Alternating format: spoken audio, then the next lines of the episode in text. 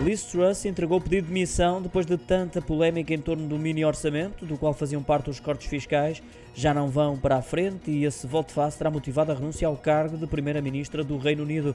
A decisão foi hoje anunciada pela ainda governante em frente à residência oficial. Acrescentou que não tem condições para cumprir o mandato devido à situação fiscal, económica e política que o país atravessa. Truss demite seis semanas depois de ter tomado posse. É o mandato mais curto de sempre de um chefe de governo no Reino Unido.